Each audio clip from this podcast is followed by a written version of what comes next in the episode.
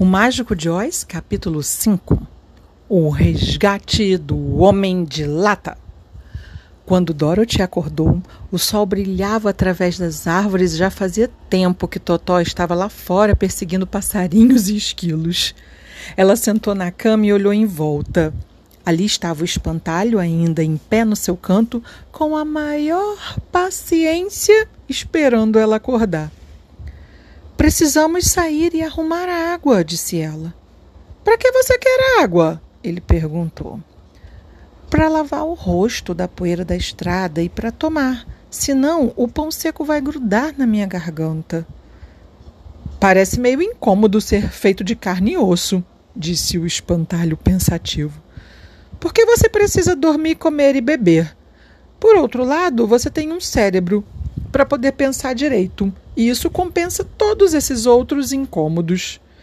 Eles saíram da cabana e foram andando pelas árvores até que encontraram um pequeno riacho de água limpa, onde Dorothy bebeu, se banhou e tomou o seu café da manhã. Ela viu que quase não havia mais pão na cestinha e sentiu-se grata pelo espantalho não precisar comer nada, pois o que havia mal dava para ela e para Totó naquele dia.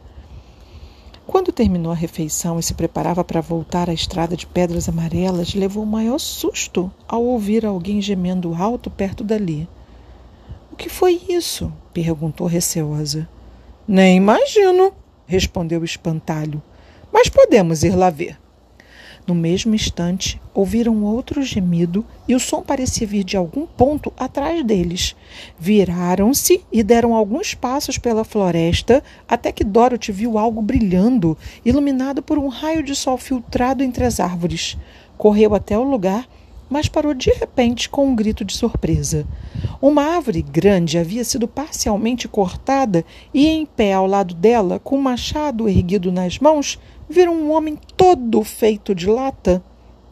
Sua cabeça, braços e pernas se uniam ao corpo por juntas, mas ele permanecia totalmente imóvel, como se não conseguisse mexer.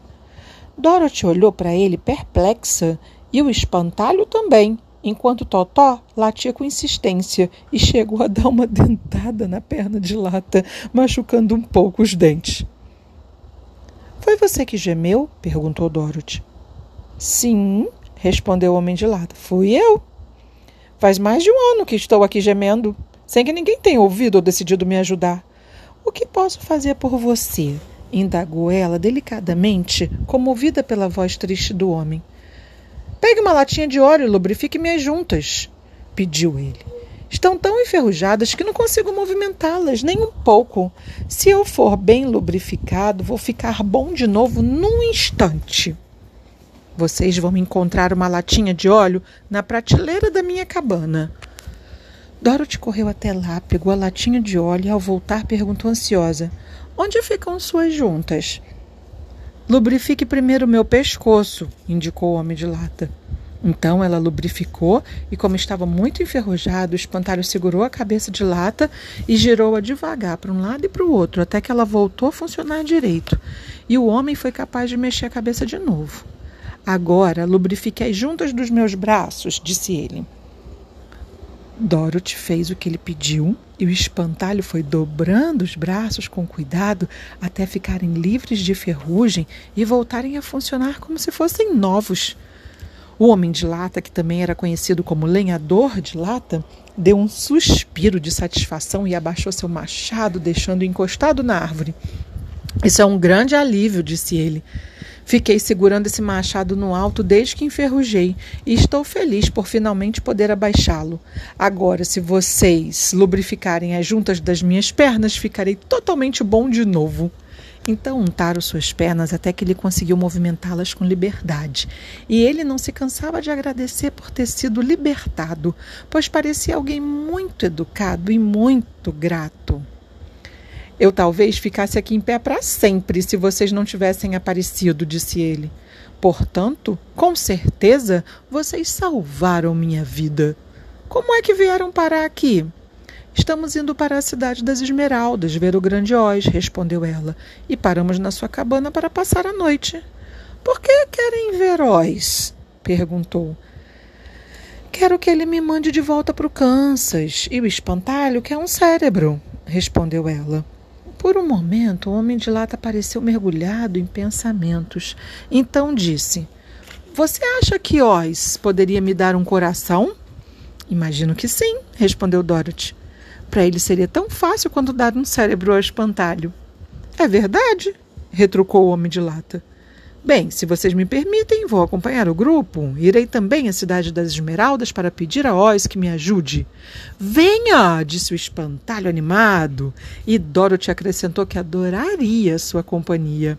Assim, o homem de lata colocou seu machado no ombro e todos atravessaram a floresta até chegarem à estrada calçada com pedras amarelas.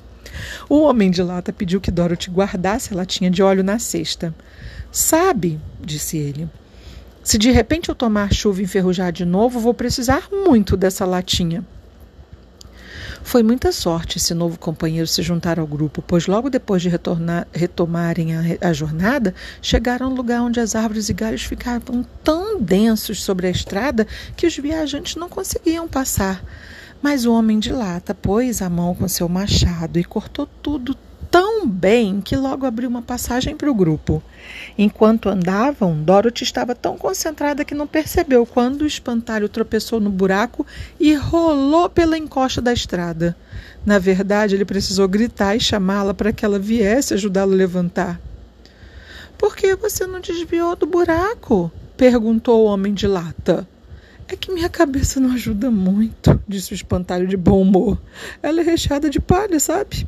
E é por isso que eu estou indo até Oz pedir que me arrume um cérebro. Ah, entendi, disse o lenhador. Bom, de qualquer modo, um cérebro não é a melhor coisa do mundo. Você tem cérebro? indagou o espantalho. Não, minha cabeça é bem vazia, ele respondeu. Mas já tive cérebro e também coração. Por isso, como já experimentei os dois, prefiro muito mais ter um coração. Por quê? perguntou o espantalho. Vou lhe contar minha história, então você entenderá.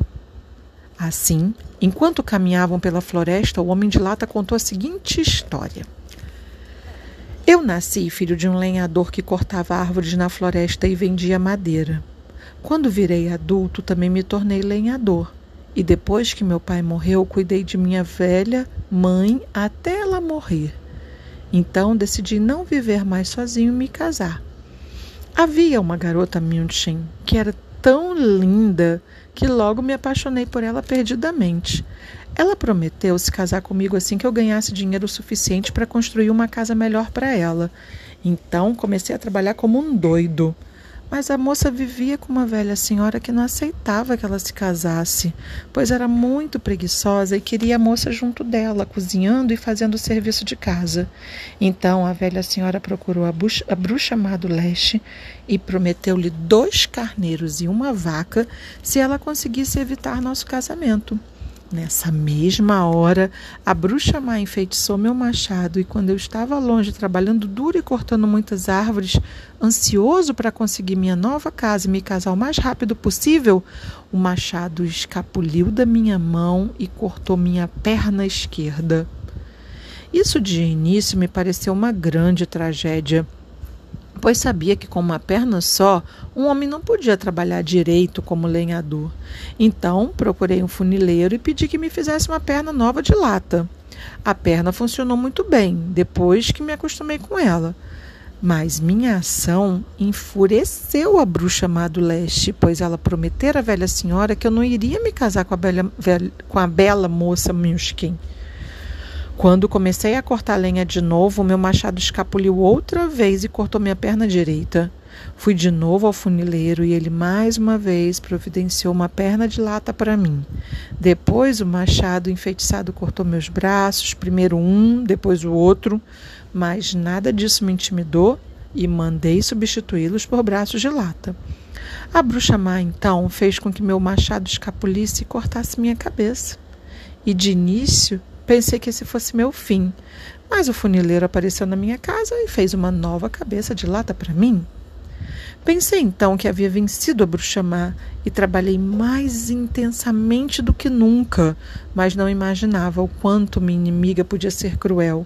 Ela tramou uma nova maneira de matar meu amor pela bela donzela Milskin, fez meu machado escapulir de novo e cortar meu corpo, dividindo-me em duas metades. Uma vez mais, o funileiro veio em meu auxílio e me fez um corpo de lata prendeu neles meus braços e pernas de lata por meio de juntas, e eu conseguia me deslocar tão bem quanto antes. Mas infelizmente não tinha mais coração e, portanto, perdi todo o meu amor pela moça Minskin e não me preocupei mais em casar com ela. Suponho que ainda esteja vivendo com a velha senhora, esperando que eu vá procurá-la um dia. Meu corpo brilhava ao sol e eu me sentia muito orgulhoso disso, e não me preocupava mais se meu machado escapulia, pois ele não podia mais me cortar. Havia um só perigo: que minhas juntas enferrujassem. Mas eu guardava uma latinha de óleo na minha cabana e tinha cuidado de me lubrificar sempre que preciso. Um dia, porém, Esqueci de fazer isso, e ao ser pego numa tempestade, antes que me desse conta do perigo, minhas juntas já haviam enferrujado e fiquei lá em pé no bosque até vocês chegarem para me ajudar. Foi um sofrimento terrível, mas durante o ano em que permaneci lá, tive tempo para chegar à conclusão de que a minha maior perda havia sido do meu coração. Enquanto estive apaixonado, fui o homem mais feliz do mundo mas ninguém pode amar sem um coração. E por isso estou decidido a pedir a Oz que me dê um. Se ele me der, vou voltar e procurar a moça Milskin e me casar com ela. Tanto Dorothy quanto o espantalho ouviram com muito interesse a história do homem de lata. E agora sabiam por que ele estava tão ansioso para conseguir um coração novo. Seja como for, disse o espantalho. Vou pedir um cérebro em vez de um coração, porque um tonto, mesmo tendo coração, não sabe o que fazer com ele. Eu vou pedir um coração, replicou o homem de lata, porque um cérebro não faz a pessoa feliz e a felicidade é a melhor coisa deste mundo. Dorothy não comentou nada, pois ficou confusa, sem saber qual dos dois amigos tinha razão, e concluiu que se ela conseguisse voltar para o Kansas e para Tiaen, não faria muita diferença o lenhador ficar sem cérebro e o espantalho sem coração, ou os dois conseguirem o que queriam, o que queriam.